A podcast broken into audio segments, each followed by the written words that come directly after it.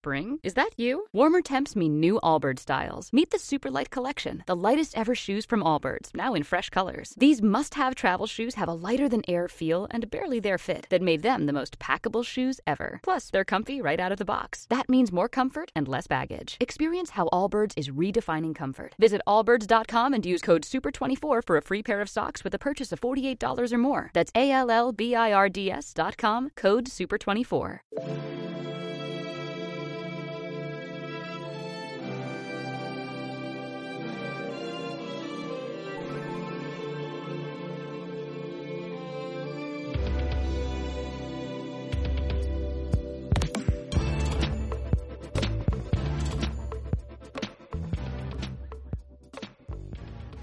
Días y bienvenidos al podcast de iWest.net una vez más.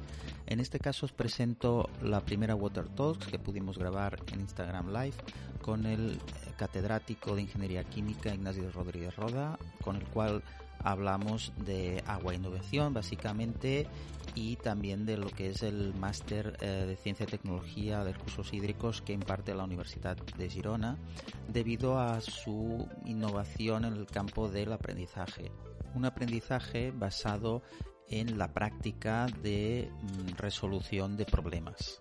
Pero mejor si lo escucháis en la entrevista, como lo explica Ignasi, os haréis una idea más clara de cómo funciona este método. Y ahora sí, sin más, os dejo con la entrevista.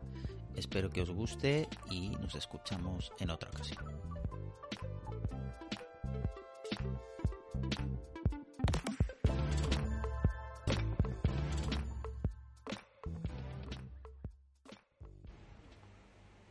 Bueno, empezando otra vez el directo, a ver si podemos contactar con Ignasi.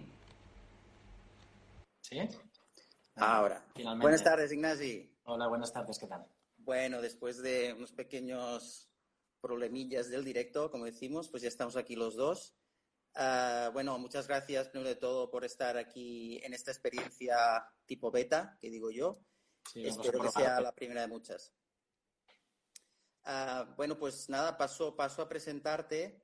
Si hay alguna cosa que eches en falta, me lo comentas. Yo te presento como un catedrático de Ingeniería Química en la Universidad de Girona y formas parte del grupo de investigación LEQUIA de la misma universidad y después también eres el director de área de tecnologías y evaluación del Instituto Català de Recerca del Agua, o ICRA, y también coordinador del máster en Ciencia y Tecnología de los Recursos Hídricos de la, de la UDG.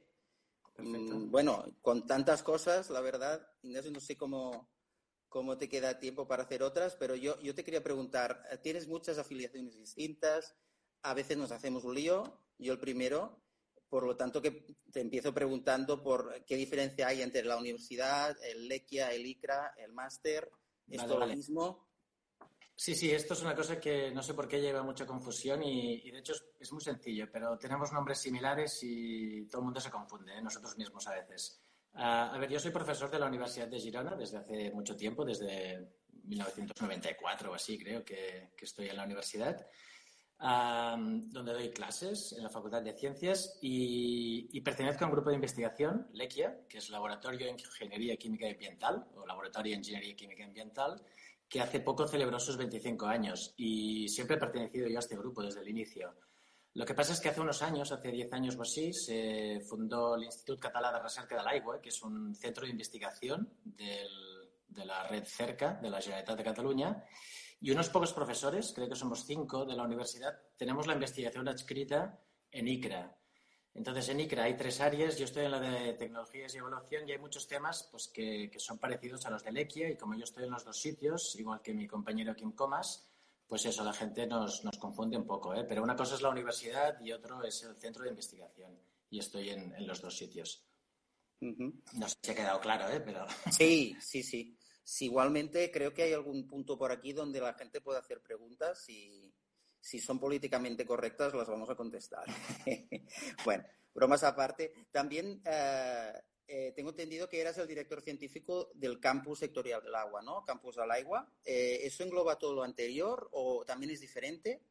Bueno, es, es distinto, ah, engloba lo anterior, pero engloba muchas más cosas. El campus del agua, a ver, es una apuesta de la, de la Universidad de Girona para organizar un poco también en base a los, intereses o a los factores sectoriales de la, sociedad, ¿no? Un poco del territorio. Empezó por agua y turismo, ahora hay muchos más. Hay salud, alimentación, no sé, creo que hay 10.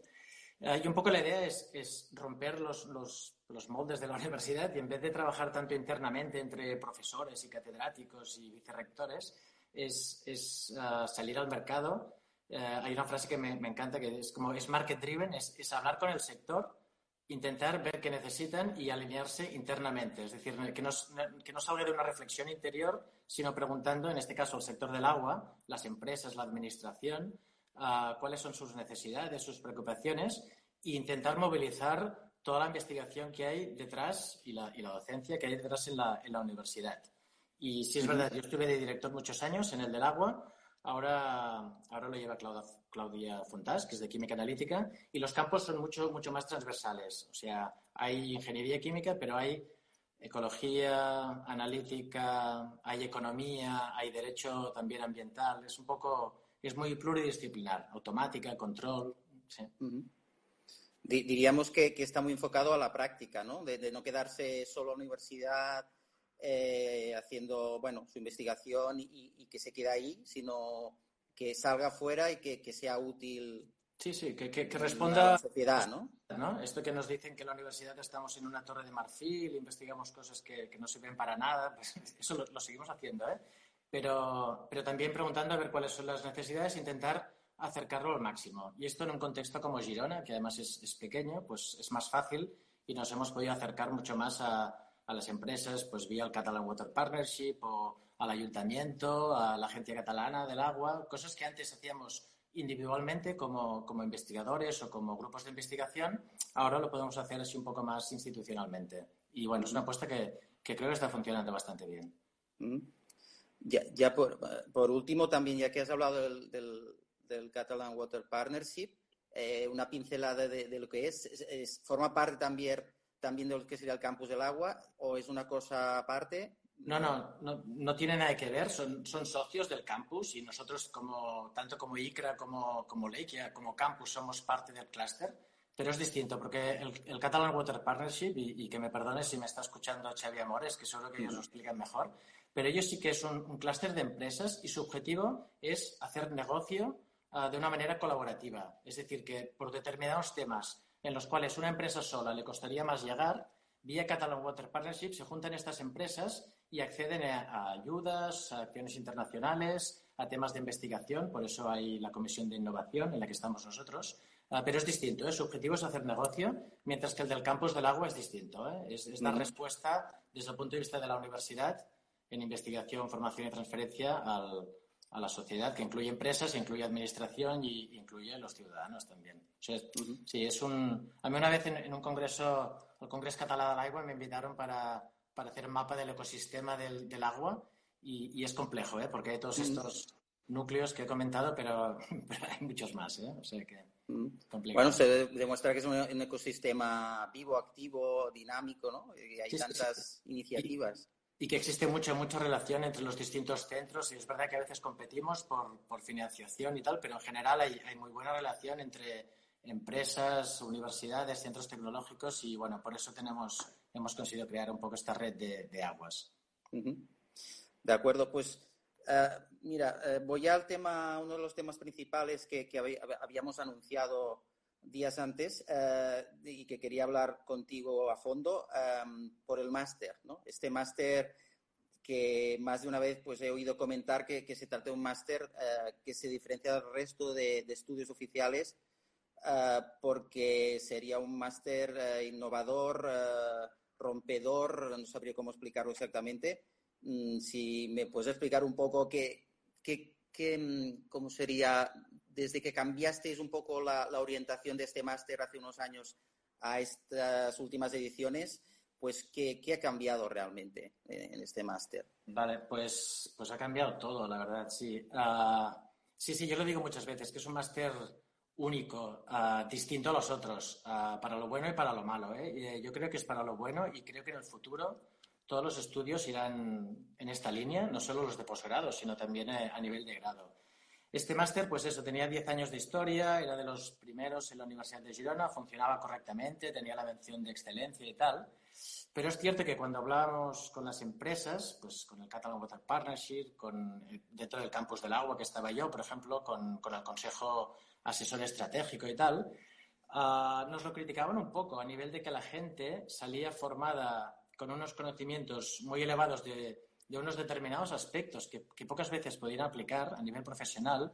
En cambio, salían a gente muy, verde todavía para, para, entrar al mercado profesional. ¿no? Entonces, uh, les hicimos caso. Es muy complicado. Tuvimos que, dejar de dar el máster, presentar una memoria nueva, acreditarnos de nuevo, convencer a la facultad, a la universidad, a los profesores. Bueno, un poco fue un trabajo de locos. Pero estuvimos como dos años en un equipo de trabajo con las empresas, básicamente, viendo, intentando ver qué es lo que necesitaban. Y bueno, ya te digo que lo cambiamos de arriba abajo, pero para destacar como dos cosas muy, muy importantes. Una era el tema de, de prácticas, que en nuestro, en nuestro máster era muy corta y la hemos pasado a, a, entre cinco y seis meses, todo un semestre, y las empresas pagan y eso, las empresas ya les sale a cuenta porque tiene una persona formándose seis meses a un coste mucho más barato que el del mercado Uh, y al final, bueno, casi siempre se los acaban quedando y si no se queda es el estudiante que, que prefiere ir a otra empresa, digamos, pero que, que para, desde el punto de vista de la empresa le, le, le, compensa tener a alguien cinco o seis meses porque ya le puede sacar un poco de rendimiento. Y la otra cosa es que, es que nos hicieron ver que había que, que profundizar menos en el conocimiento, uh, aportar unos cuantos conocimientos nuevos de, de, economía, de ingeniería y tal, que nosotros no teníamos tanto, de automática y tal, y sobre todo a formar a, a, la persona en lo que llamamos las competencias personales o las habilidades o transversales. ¿vale? Ellos me comentaban que en las entrevistas uh, ya saben que el candidato es un químico y que ha hecho un máster, pero que lo que buscan es que se pueda integrar a su equipo de trabajo, que tenga empatía con los compañeros, que, que se atreva a hacer cosas que no ha estudiado, que tenga cierta personalidad, ¿no? Y esto es muy complicado, pero bueno, como hay una metodología docente que es aprendizaje basado en problemas, que en Girona teníamos experiencia porque se aplica en, en la Facultad de Medicina, pues decidimos intentar incorporarlo. Y, en esto, vamos, estoy seguro que somos la única maestría del mundo, o, o máster del mundo, que, que, ha implementado esta metodología al 100%. Entonces, todas, todas, todas las asignaturas son sin ninguna clase expositiva convencional. Es decir, que no es que el profesor vaya y explique algo, sino que hay un, bueno, no, no sé si hay tiempo de explicarle en mucho detalle, ¿eh, Jordi? Pero es un equipo de trabajo de 10, 12 estudiantes de distinta formación y cada semana tratan un solo tema, no como un proyecto, no con dat datos y un problema y tal, sino desde el punto de vista teórico. Pero ellos deciden en varias sesiones presenciales qué vale la pena estudiar, buscan la información, la analizan, la comparten, la discuten, generan el material. Eh, entonces, esto es muy enriquecedor porque ellos son súper activos en, en, la temática, ¿no? Ellos, ellos han decidido qué van a buscar, lo han buscado, lo han comparado, lo han discutido. Y, y lo que es más importante es que la, la, evaluación que se hace, que también hay un examen y la mitad de la evaluación es, es convencional, la otra mitad es un feedback que reciben cada semana respecto a su comportamiento, a si, han, si tienen suficiente eh, espíritu crítico de la información que han encontrado, si cuando el tema era el suyo han liderado, si cuando el tema no tenían ni idea han mostrado interés, si han estado motivados y estas cosas que son difíciles de, de evaluar son, son, lo fundamental, lo que es nuevo de, esta, de este máster uh, y es lo que nos pidieron las empresas un poco, ¿no? Y bueno, que por eso, que ya te digo, no, no, no quiero dar mucho más detalle, pero es absolutamente revolucionario porque es los alumnos todo el rato trabajando, sin mirar el móvil, sin escuchar a un profesor aburrido que, que, que explica cosas, ¿no? Ahí está. A, a mí me, me surgen do, dos, dos ideas de aquí. Una que, que este máster, mmm, bueno, yo lo, la poca experiencia que he tenido haciendo alguno es que, como dices tú, es muy académico, son, suelen ser académicos, y en este caso, pues, es mucho más práctico, ¿no? Y, y realmente te prepara para lo que va a venir o intenta prepararte para, para, para realmente estar en el mercado de trabajo, en, en, las empresas, pero al final, como dices tú, conocimientos elevados, bueno, sí, siempre podemos cada día aprender cosas, buscar libros, pero la parte de, estas competencias, como decías tú, pues es muy interesante. Y también me, viene a la cabeza que el profesor supongo que pasa de un rol más unidireccional de dar conocimiento a conductual, ¿no? Como a conducir un poco, eh, entiendo yo que al final cuando acaban de los alumnos buscar, discutir eh, exponen en clase o en grupo donde sea y que el, profesor acaba conduciendo un poco, ¿no? Porque al final podría pasar, digo yo, que bueno, se llegan unas conclusiones que bueno, sí, yo me lo guiso, me lo como, pero bueno, igual no, no son no son verdaderamente verdaderas, digamos. Que hay un profesor que te puede decir, no, aquí habéis investigado mucho, pero esto no va por aquí. Te conduzco más o menos, ¿no? No sé si me explico. Sí, sí, no, no, perfecto. Y es, porque yo no lo he contado bien, porque el grupo no es, de trabajo en su casa, es, es presencial, es un máster presencial, están en un, aula y hay un profesor. Ah, los profesores se han tenido que formar, es decir, el año que no hubo máster estuvimos los profesores haciendo formación en, en la metodología. Entonces, el, profesor está, está en la sala, está en la, en la, mesa, digamos, con los estudiantes, pero no es que tenga que coordinar, uh, puede ir opinando como uno más. De hecho, es interesante que el profesor uh, olvide el rol de, de, que él es el que más sabe. Tienes que dejar un poco también a, a, los alumnos que ellos vayan haciendo la, la prospectiva y vayan identificando los temas. De las tres sesiones, en la segunda el profesor les muestra los objetivos reales de aprendizaje por lo que se puede contrastar, les comenta qué es lo que les falta completar, qué han ido... ahí, ahí yo. Sí, sí, el profesor está allá, ¿eh? Pues, pero no es como una clase en la que cada duda le preguntas al profesor, sino que son los alumnos que tienen que espabilarse. Y de hecho en la formación una de las cosas que más tuvimos que hacer es, es, eh, es intentar enseñar al profesor que, que deje, que deje hablar un poco, porque tenemos mucho esta sensación de que todo depende de nosotros, ¿no? Y hoy en día en Internet hay más recursos y más, más información que la que podemos transmitir nosotros, ¿no? Sí, también se me ocurre un poco de, conducir el profesor hacia ciertos recursos que pueden ser más valiosos que otros o que pueden ser incluso mentira algunos, porque Internet hay de todo, pues conducir un poco hacia, hacia aquí, ¿no? Igualmente me, interesa también, me gusta que, que realmente pues, haya esta conexión, como diría yo, bilateral o de tú a tú, en el sentido que también uh, es proactivo. O sea, los alumnos tienen que ser proactivos y realmente no es llegar a una clase, me siento así y me trago lo que me dice el profe, sino que yo, que yo como alumno tengo que ser proactivo, ¿no? Y eso de caras a la vida real es muy interesante, porque al final lo que te puedes encontrar ya con, con chicos jóvenes que empiezan a trabajar, pues hay muchos chicos que son proactivos, pero otros que igual sin querer pues se sientan en un sitio y esperan, bueno, ¿qué tengo que hacer? ¿Cuál es mi trabajo? Sí que es verdad que tienes que aprender desde el primer día, pero esta actitud proactiva, yo creo que este máster sí que es muy interesante en este sentido, por lo que dices tú, de que les ayuda a tener una, una, actitud proactiva y a buscarse un poco la vida y decir, oye, no me voy a quedar sentado ahí, sino voy a buscar y después, bueno, si me equivoco no pasa nada, que eso es otra historia, ¿no? Claro, se discute con los compañeros, sí, sí, sí, esto es un poco la idea, ¿eh? que, que, ellos hablen, discutan, sí, sí. Por, eso, por eso tiene que ser presencial, no es, que, no es que se vayan a su casa a trabajar y tal, que la información sí que le buscan individualmente en su casa, ¿eh? pero es súper importante la sesión de, de, compartir la información para que haya este análisis crítico de que hay gente que encuentra cosas muy sencillas hay gente que encuentra cosas demasiado avanzadas y también es, relativo como la empresa. Si tienes una semana para un tema, pues se puede llegar hasta donde se puede llegar. Eh, no hace falta ir a, muchos más detalles. Y en cuanto a la relación con la empresa, por ejemplo, para elegir el tema de las prácticas, lo mismo, en vez de, de, que yo ponga una lista y se apuntan al que sea, lo hacemos un poco como si fuese una oferta de trabajo. Es decir, la empresa presenta la oferta, recibe los currículums, entrevista a los alumnos. Entonces también es parte de la, de la formación de lo que aprendes, ¿no? De cómo buscar trabajo. Hay alumnos mm. que en todas las entrevistas los eligen a ellos y hay otros que, que siempre fracasan, ¿no? Entonces es bueno que se den cuenta eso, qué transmiten en la entrevista mm. de, personalidad, de manera de ser que haga que el profesor al final lo coja o no lo coja, porque está entrevistando a dos personas con la misma formación. Los dos tienen una ingeniería o son químicos, están haciendo el máster en la Universidad de Girona. Entonces, al final, es más por aspectos personales que te quedan fichando no, ¿no? Y es lo que se intenta modularizar en este máster. y, y, luego mm, el, eh, entiendo pues que el apoyo de las empresas ha sido bastante elevado, ¿no? En este cambio de no sé cuántas ediciones lleváis de, este nuevo, de esta nueva versión del máster.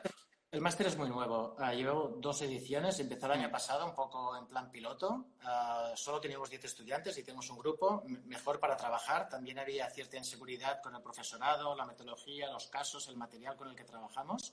Funcionó bien. Este año ya hemos, ya hemos doblado y funciona mucho mejor y, y, la percepción es que, es que se está disparando un poco. ¿no? Yo que tengo, estoy controlando las prescripciones y tal para, para el año que viene Y con las empresas, pues ya te dije, un poco lo cambiamos a raíz de, de su sugerencia, digamos, trabajaron en la definición del programa. Es verdad que con la empresa, a ver, este es un máster oficial y al final hay que cumplir requisitos académicos de horas, créditos, profesores, presencialidad, cosas que a veces la empresa me decía, oye, pero si, te da la gana hacer una asignatura de, de, 100 horas, pues la haces. Digo, no, no, pues en la universidad tiene que ser múltiplo de 60, yo que sé, tonterías de estas, ¿no? Pero la empresa estuvo muy activa en el, en el proceso de creación y ahora eh, su colaboración es a nivel de, de, coger los estudiantes para las empresas y, y, después, tampoco lo he comentado, pero hay actividades, cada jueves y cada martes hay actividades complementarias de visitas, de laboratorios, de simulación tal, y muchas son con, con empresas con las que nos han estado apoyando. Uh -huh. um, y básicamente este es el tipo de colaboración. Y todavía no tenemos feedback de cómo ha funcionado realmente. Yo creo que hasta de aquí un par de años no sabremos muy bien si tenemos que refinar un poco programa, metodología, cosas del estilo. De momento seguimos con la que implementamos inicialmente, que está, ya te digo, está regulada y aprobada por ANECA y por ACU, y tampoco uh -huh. es tan fácil hacer cambios en la universidad de hasta del título de una asignatura. O sea que... Uh -huh. bueno. Y luego yo me pregunto, claro, es como la teoría de, de, la manta, ¿no? De que si subes para arriba te deja los pies así al descubierto y si te tapas los pies te deja la, parte de arriba descubierta. Lo digo en el sentido de que la orientación está más profesional, va en detrimento de, la parte más de investigación o se puede combinar o realmente al final decís, no, realmente eh, el objetivo es eh, que salga gente preparada para ya entrar en el mundo profesional, igual la investigación la dejamos más en el sentido de, de grupos de investigación de la misma universidad. No sé qué opinas de, Bueno, esto, este era un debate antes, cada máster es si lo hacías profesional o de investigación. Claro, a la empresa le interesa profesional, en la universidad hacemos investigación y los másteres también son, son como la cantera de los doctorados, ¿no? En este máster que tenemos nosotros, uh, no lo he comentado, pero hay, hay, muchos grupos de investigación de excelencia detrás. Está Lequia, que comentabas antes, y ICRA, pero están los grupos de, de, ecología, de analítica, de cualquier grupo que haga investigación en temas de agua, geología, hidrogeología, física ambiental. Están, uh, son profesores del máster, profesores que, que, que, no dan clases, que no imparten clases, sino que están en, en las sesiones de, de discusión. ¿vale? Entonces, la manera como lo tenemos solucionado es que durante el primer semestre es este, esta absorción de, de conocimientos variados de, de, muchas asignaturas, que hay la mayor parte son módulos obligatorios y hay una cierta especialidad. Y después, como hay seis meses que combinamos las prácticas en empresa con el trabajo final de máster, el alumno que se quiere decantar a investigación lo hace en un grupo de investigación, mientras que el que quiere ir a empresa lo hace en una empresa.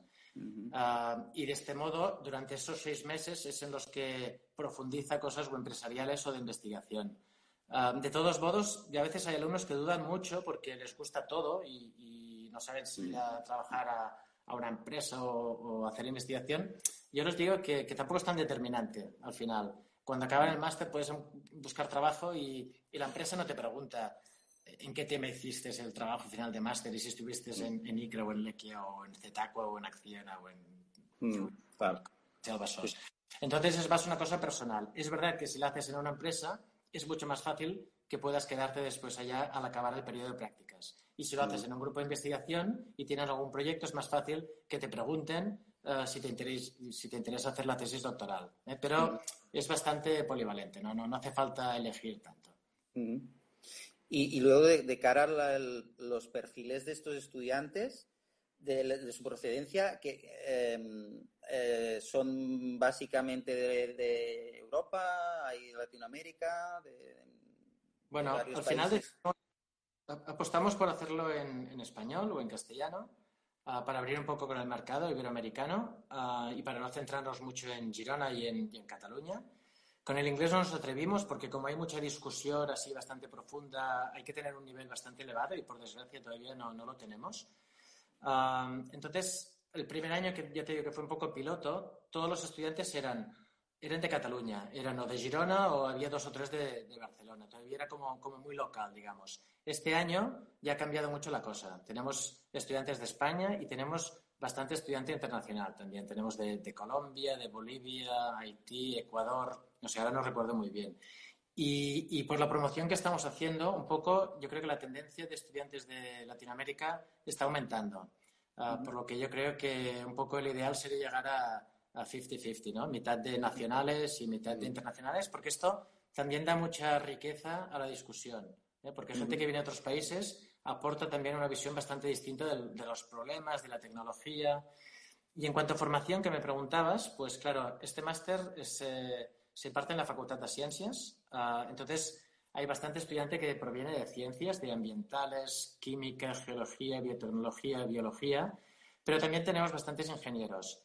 Ah, los que son españoles son más ingenieros químicos en general, mientras que los que vienen de fuera hay ingeniero civil, industrial, ambiental. Y bueno, ya te digo, es un, es un muy buen equilibrio entre distintos países, distinta formación. Al final, la riqueza de la discusión es, es, interesante. Un día tienes que venir, Jordi, a una sesión, si quieres. Encantado, encantado.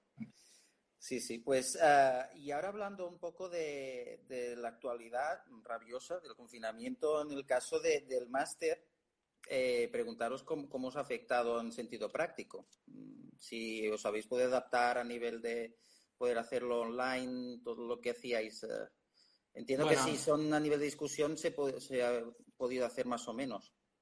Ah, sí, no, mira, te cuento, como, como, las sesiones de discusión de ABP son ah, en el primer semestre, tuvimos la suerte que habíamos acabado casi toda la docencia. De hecho, nos enganchó justo cuando los alumnos iban a empezar las prácticas en empresa.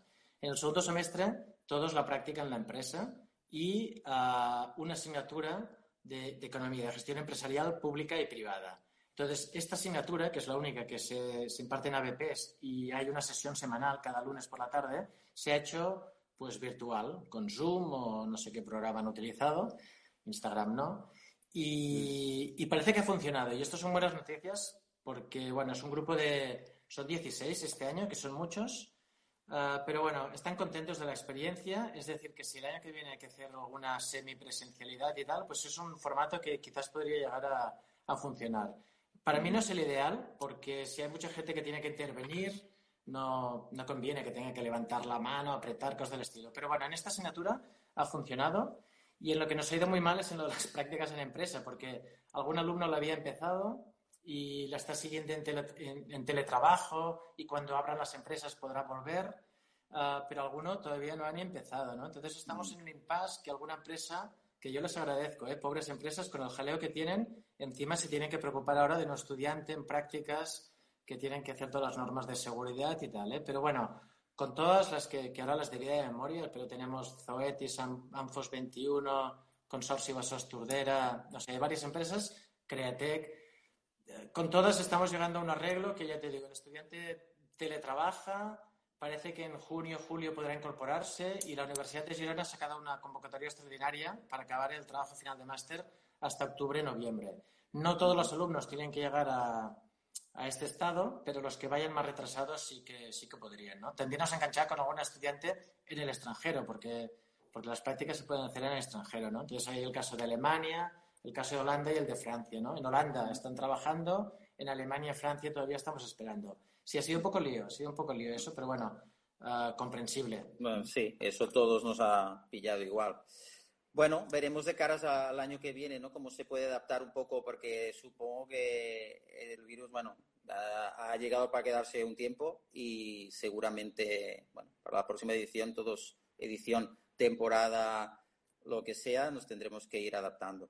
Eh, cambiando el tema ahora, mm, quería hablar un poco del grupo de investigación que lideras en, en el ICRA, ICRATEC, y, me, comentan que es un grupo de investigación consolidado de la Generalitat, SGR. ¿Esto qué es para los profanos? ¿Qué, qué, significa? Bueno, la, Generalitat cada tres años, ahora parece que es cada dos, o dos más uno, no sé, uh, solicita que los investigadores se, unan en, líneas, en grupos, de, de una temática similar. Tienes que demostrar que los investigadores hay una colaboración previa, digamos, y solicitan dos cosas. Una es la, mención de, excelencia o de calidad, que la Generalitat te reconozca que eres un grupo consolidado, importante, para que cuando vayas a empresas o pidas proyectos, tal, pues es como tener un sello de calidad. Y también un poco de financiación. Ah, para pagar no, es muy elevada, pero es una financiación que puedes pedir o para equipos o para contratar, para subcontratar o complementar, digamos, Ramón y Cajal, Juan de la Cierva, atracción de talento. Bueno, un poco tú puedes elegir un poco las, las partidas en las que quisieras gastar ese, ese presupuesto. Entonces, ICRA, como es una institución pues, bastante nueva, hasta, hasta la última convocatoria uh, pidió un solo grupo para toda la institución. Uh, y la última vez pues, se, se, dividió en dos y hay uno que básicamente es el del área de tecnologías y evaluación, aunque también hay cosas de calidad y desinfección. Y, y, nos, dieron, nos dieron la mención y financiación, o sea que estamos muy contentos, pero ya estamos en el tercer año y se nos está acabando el dinero y, y pronto nos tocará, nos tocará pedir más. ¿sí? Y este es el grupo básicamente de, de tecnologías y evaluación que no sé si quieres que te explique un poco los, las líneas que tratamos o prefieres. Sí, porque eh, por lo que parece sois de los pocos grupos de España que cubrís todo ciclo integral del agua. Eh, ¿Esto es sí. tanto de tratamiento como modelado? Mm, bueno, si sí, puedes explicar un poco lo que comentabas tú. Sí, sí, o sea, tecnologías y evaluación. Tecnologías pues, son sistemas de tratamiento que hacemos a escala piloto, por simulación también o a escala real. Y evaluación son indicadores, modelados, sistemas de, de ayuda a la decisión o inteligencia artificial aplicada al ciclo del agua. Entonces, es cierto que nosotros, uh, aunque somos muy pocos en el área, más o menos cada investigador senior que decimos, uh, más o menos estabilizado, uh, tiene una línea y es como poco complementaria con los otros, ¿no? O, o, o poco solapada, digamos. Entonces, uh -huh. tenemos desde gente que hace captación de agua convencional, que es superficial o subterránea, aguas alternativas de lluvia o reutilizando grises, por ejemplo. La potabilización con sistemas avanzados de oxidación, estudiamos la cloración, membranas, la distribución del agua con los sistemas de modelado, control, pérdidas, tal, hasta a la que llegamos al, al ciclo urbano de las residuales, ¿no? El uso, la reutilización, recuperación de nutrientes. Entonces, sí es verdad que lo cubrimos todo bastante desde, desde el punto de vista de distintas tecnologías, con sistemas electroquímicos, biológicos, químicos, físicos como la membrana, a todo lo que sería el modelado, control y sí. Entonces, uh -huh. bueno, quien mucho abarca, poco aprieta, porque a veces dependemos mucho de un profesor para un tema concreto, pero, pero sí, así podemos hacer un estudio bastante como integral, ¿no? De, de, de cada problemática. Y, y, luego, uh, volviendo a, a, todos, bueno, todos los sitios donde has estado a lo largo de, de tu carrera, ¿no? Uh, vuelvo a pensar en Lequia, de, que es el grupo de investigación de la universidad. ¿En qué se diferencia luego con, con lo que sería este grupo de investigación de, del ICRA?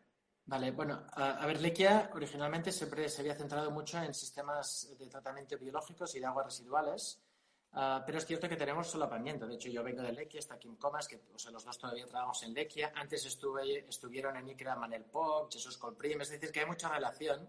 Entonces hay temas como bioreactores de membrana o tratamiento biológico de nutriente, ¿no? eliminación de nitrógeno, por ejemplo, recuperación de fósforo. Hay algunos anamox, uh, gases de efecto invernadero, estos que trabajamos en líneas bastante común entre, entre ICRA y LEQUIA. Ahí me he olvidado el más importante, quizás, que es sistemas de ayuda a la decisión, ¿eh? la aplicación de inteligencia artificial. Uh -huh. Estos, digamos que son grupos de trabajo que hay investigadores en, en ambas instituciones. Y después hay unos distintos. Por ejemplo, en LEQUIA hay un par de temas los de los sistemas bioelectroquímicos, que es el tema que, que, más funciona ahora, que está más de moda, que lo lleva Sebastián Puig, lo lidera, um, que este solo solo se trabaja en, en Lequia. Y después hay también de procesos de oxidación avanzada o de absorción con carbón activo para gases y líquidos tal, que también es muy, muy exclusivo de, de Lequia. Pero bueno, las líneas de investigación son bastante dinámicas y, y, no estamos muy obsesionados en separarlas, sino que si algunas se juntan y podemos colaborar, pues bienvenido sea. ¿Vale? Pero uh -huh. sí, sí, hay, hay, bastante diferenciación de las temáticas. Uh -huh. Y ya de, también hablando un poco de difusión, ¿no? Y implicándome a mí también, eh, habéis iniciado una colaboración conmigo, ¿no? A, través de varios temas pues, relevantes uh, en la sociedad. En los científicos estáis de moda, pero dudáis más que los políticos.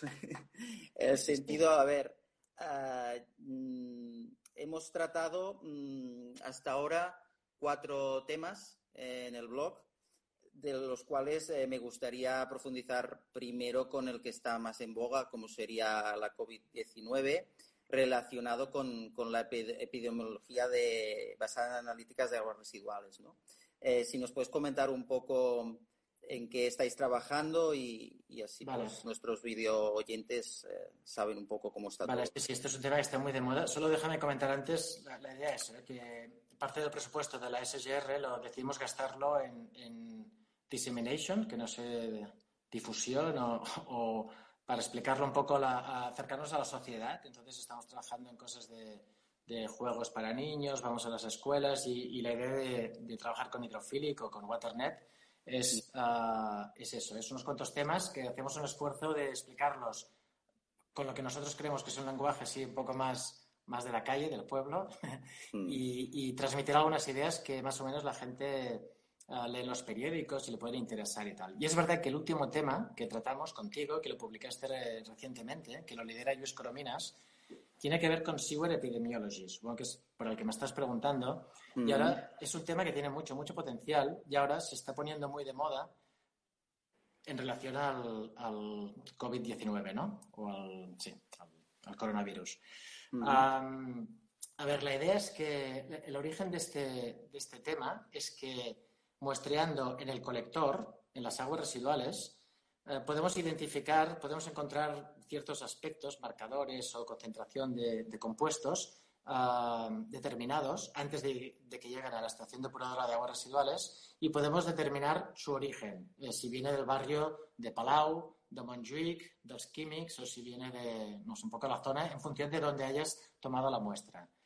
Entonces, nosotros este tema lo tenemos para, muchos aspectos, para saber cosas de fármacos, de, hábitos saludables, de nicotina, se podría buscar rastrear drogas si hiciese falta. Y ahora lo que se ha visto ah, con todo este tema, que, lo que quiero comentar es que, al principio había mucha alarma y cautela, pero lo que se ha visto es que ni en el agua potable ni en la residual hay coronavirus y ni tiene capacidad de infección. Si quieres, después podemos hablar de eso, ¿vale?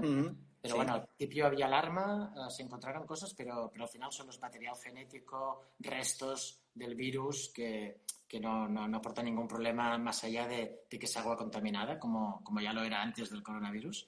Mm. ¿Vale? Entonces, bueno, ah, ahora, como se, como se ha visto que en el agua residual se puede detectar estos restos de material genético del virus, ah, se podría utilizar para identificar en qué barrios, en qué tipo de población todavía hay gente que está contaminada con el coronavirus, sin tener que hacer análisis personales a cada, a cada individuo.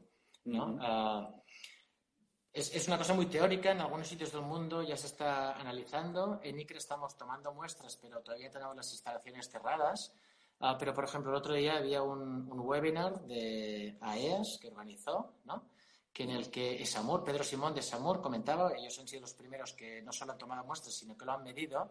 Y, y en Murcia es la comunidad que, de España que tiene menos afectación de coronavirus. Y en todas las muestras que llegaban a la depuradora, o en casi todas, encontraron restos de, de coronavirus. ¿no? Entonces puede ser muy buen indicador en el futuro por si hay rebrotes de la pandemia, por ejemplo, o futuros virus para poder identificar. ¿no? Entonces este tema de la epidemiología médica, pero aplicar a las aguas residuales es un tema que ya estaba de moda y ahora con lo del coronavirus, pues mucho más. Sí, casualidad que lo publicamos 15 días antes, creo, de, empezar a, tener la, bueno, eh, la epidemia por aquí y casualmente, bueno, mm, por suerte o por desgracia, pues mira, al final también le, publicaron a Luis el, artículo así más técnico en Tecnoaqua, también pues es otra forma de, seguir explicando todo, todo lo que hace ICRA, ICRATEC y, y todo lo que es el, sistema de investigación de, Girona.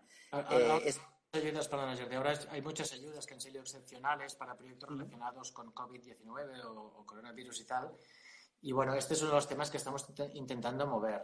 Ah, no es fácil porque hay otras prioridades, pero, pero este tiene mucho potencial para, para gestión, básicamente, para toma de decisiones. Y esto es lo que me has comentado, me ha hecho mucha gracia esta frase de que estamos de moda los científicos.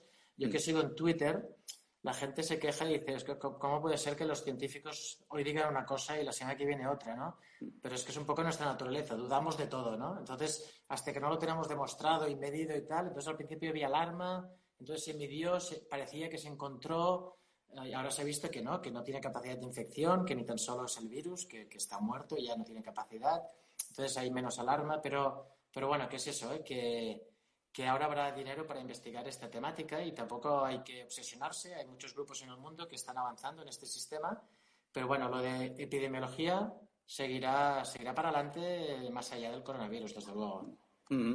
Quiero recordar que alguna presentación vuestra eh, que hablabais de agua 5.0, puede ser que también hablabais un poco de, este, de este tema de, monitorización de, lo que serían estas aguas, ¿no? Eh, yo creo que, claro, habiendo competencia como hay ahora y quien se lleve el gato al agua, pues es éxito total, pues a nivel mundial, pues claro, está todo el mundo con, este tema y afortunadamente, pues eh, tiene que ser así, ¿no?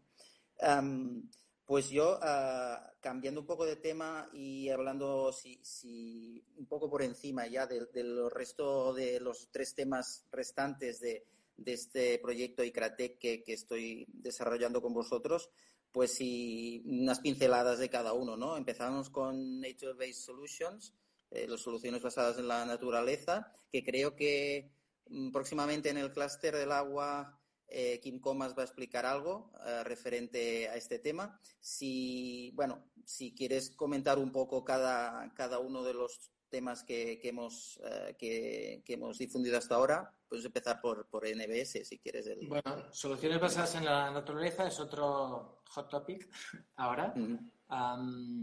y un poco de, hecho, también tiene un poco que ver ahora que, hemos parado tanta actividad industrial y las ciudades se han vaciado, ya hay tantas imágenes de la naturaleza que, está ganando terreno, ¿no? Y los animales bajan a la ciudad y se crean más espacios verdes. La gente ha visto la necesidad de, que las ciudades eran muy densas, mucho cemento, mucho coche.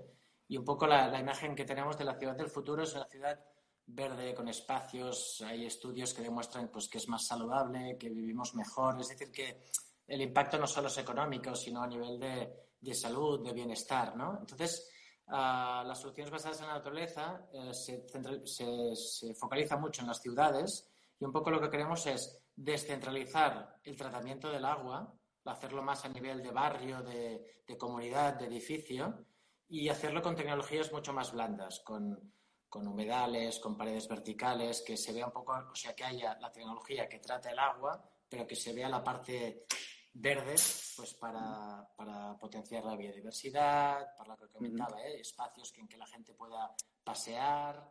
Si el problema es que el río se desborda, en vez de hacer más cemento y un tanque de lluvias tal, hacer una, zona inundable que cuando no se está inundando se pueda pasear, sea bonita y tal, y que cuando se inunde no sea tan grave. Un poco esta es la filosofía que hay detrás de las, las soluciones basadas en la naturaleza. ICRA está muy metida en este tema desde hace tiempo, tiene un par de proyectos europeos muy, muy importantes. Hay, hay uno que es de Edisignet, que son ciudades ya no solo verdes o naturales, sino ciudades comestibles, que toda esta parte mm. verde que te comentaba, además, permite eh, generar alimentos, ¿eh?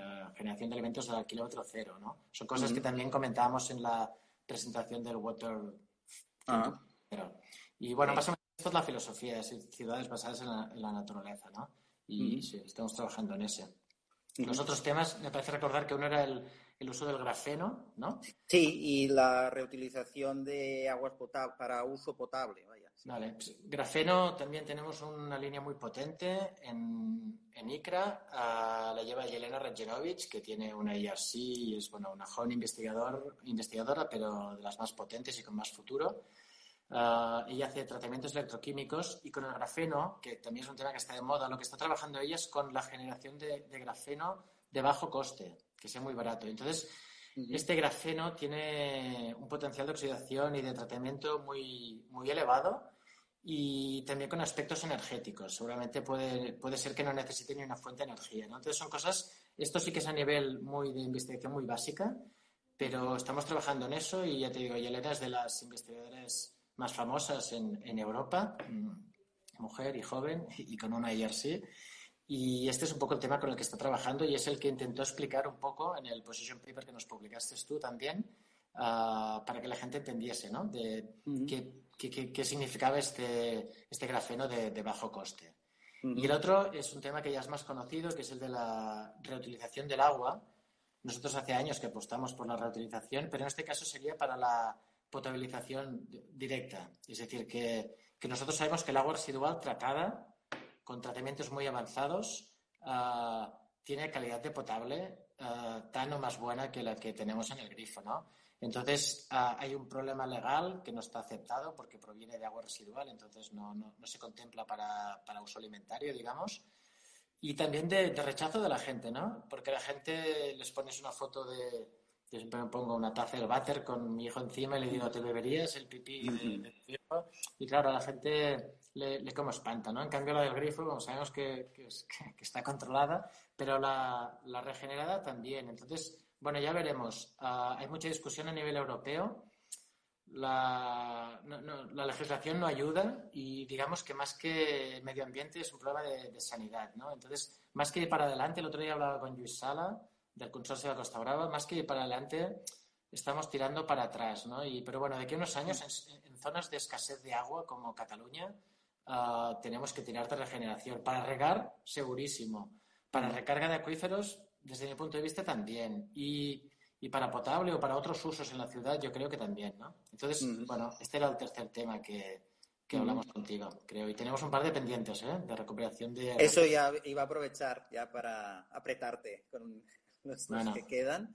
Que no sé si podemos descubrir uno, si está bueno, en proceso, sí, si te sí, parece. No es el que te comentaba ahora, que aparte que la, la, idea no es que un investigador explique su línea, sino que un poco nos juntamos todos los del área, que somos 30 y 40 personas, hay muchos estudiantes de doctorado, técnico, postdoctoral, ¿no? aparte de los que tenemos una plaza así más fija, y discutimos de un tema. Entonces nos interesa que sean temas que todo el mundo pueda opinar. Y el último tema es que hasta les preguntamos a ellos, les dijimos, oye, perdona, estáis participando en esto, pero ¿qué tema os gustaría, os gustaría hablar? ¿no? Mm. Y ellos decidieron de recuperación de recursos del agua residual.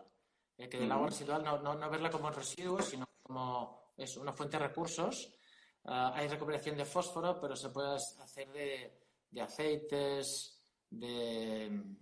No sé, hay, hay, hay muchos campos. Nitrógeno también, supongo, ¿no? Nitrógeno, sí. Estaba pensando lo del papel de váter, ¿no? Es que ahora no me salía la, la palabra. Celulosa la celulosa, por ejemplo, ah. también. Entonces, ah. bueno, se le tiene que dar un, un, valor, ¿no? Al final, que no solo el agua. Y bueno, son cosas que a nivel de mercado todavía no, no, no, son viables económicamente, pero bueno, si bajan los costes, aumenta la necesidad, sobre todo, y alguna empresa se decide, pues bueno, en, con fósforo ya se está haciendo y a ver si lo conseguimos con, con otros uh -huh. temas. Uh -huh. Bueno, pues yo, yo nada, tres reflexiones, una para cada tema que has comentado. Eh, las Nature-Based Solutions las veo también. Eh, lo más interesante es la descentralización, lo que decías tú, más interesante, una de las cosas interesantes, y también se podía relacionar con la descentralización de la energía, de la generación de energía, ¿no? que al final es como un concepto ya de, un, cambio de paradigma un poco, ¿no? de, realmente descentralizar el uso de recursos de, y más como estamos viendo últimamente, que, que, vamos más a intentar recuperar lo que sería lo más local, ¿no? Por otro lado, la reutilización de agua es lo de siempre, que a nivel industrial cuesta mucho, que también legal mm, también es un problema, y después está el coste del agua. También, mientras salga mejor eh, gastar agua potable y no gastarla reutilizada, también es un problema, sobre todo a nivel privado. Y el tema grafeno, a mí me parece, yo tengo, tengo otra entrevista con, con, con, el, uh, con un chico de, de Graphenap eh, y mm, con Luis.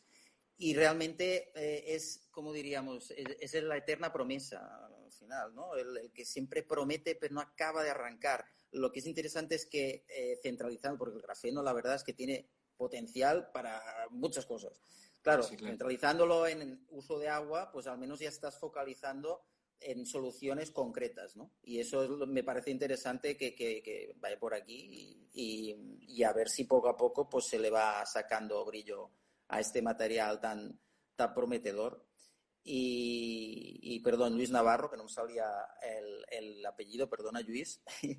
y nada, eh, yo por mi parte te he preguntado todo lo que, que quería en esta entrevista. Si te parece, quieres añadir algo más, hacer un poco ah. más de publicidad al máster del grupo ICRA, un poco todo. No, no, al, revés, Jordi, agradecerte la experiencia. Los dos somos uh, Instagrames recientes, ¿no? de última jornada. No tengo claro que sea el mejor formato porque yo hasta ahora estos, estos vídeos solo había seguido conciertos de, de música y tal. Y es más interesante que, que, un rollo científico que quizás es más habitual en webinar o sin mm. ordenador. Pero bueno, uh, hay que probarlo todo. Y al revés, uh -huh. agradecerte y se ha conectado. He visto muchos mensajes por aquí, pocos corazones, espera de ver más corazoncitos y tal. Pero bueno, me comentaste, sí, me comentaste perdona, yo, ¿eh? vas a colgar en algún sitio, ¿no? Además. Sí, esto, si todo va bien, eh, bueno, en las próximas horas supongo ya podré colgar el vídeo en, en el blog iWest.net y también en el Twitter, eh, tú lo vas a compartir también, lo vamos compartiendo todo. Y, nada, pero antes de nada, eh, veo aquí, apartado preguntas, atención, Eric Santos del cluster del Catalan Water Partnership nos recuerda que hacen un webinar precisamente de Nature Based Solutions el 22 de mayo, para quien le pueda interesar, y los ponentes serán Ikra, Sorigué y Leitat. Porque es, es, que comentaba yo antes que, que, me acordaba que estaba aquí ahí y además pues estarán Sorigué y Leitat. Y un saludo a Chive Amores, que veo que está por aquí también. y, y, nada, bueno, si quieres añadir algo más, si no, la experiencia no estaba mal, yo creo, para ser una experiencia, como digo, beta o, o de primera, la primera vez, pues yo por mí, yo me, me lo paso muy bien, pero yo porque soy muy friki.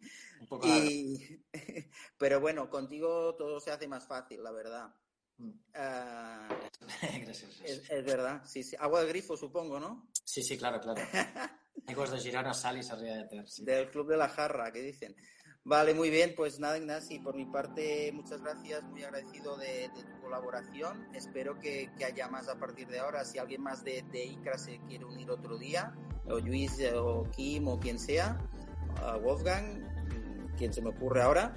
Y, y nada, pues espero que los video oyentes hayan más o menos no, no nos haya parecido mucho tostón y que lo hayan disfrutado al menos como nosotros y ya lo colgamos en redes y ya nos vamos viendo. Vale, pues venga, muchas gracias. Gracias, Ignasi. Hasta luego.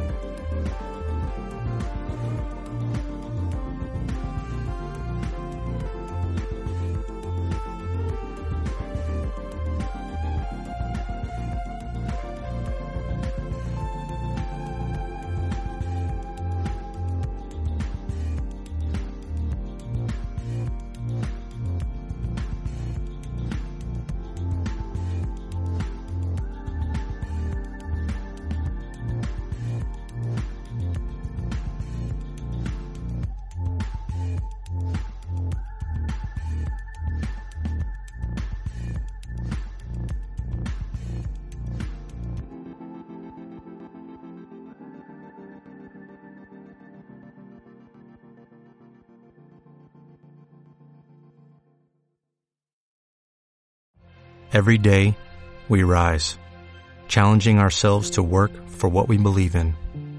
At U.S. Border Patrol, protecting our borders is more than a job, it's a calling. Agents answer the call, working together to keep our country and communities safe. If you're ready for a new mission, join U.S. Border Patrol and go beyond. Learn more at cbp.gov/careers.